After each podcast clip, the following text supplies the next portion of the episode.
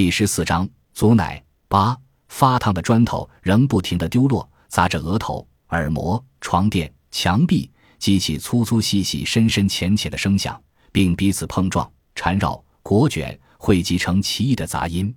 蚂蚁在窜，蚂蚁没有被灼伤，窜得更加放肆，仿佛那杂音是鼓舞的号角。一只飞鸟从树杈上惊起，不知是喜鹊还是猫头鹰。不知是追猎还是躲逃，飞鸟没有鸣叫，只有双翅划隔着夜空。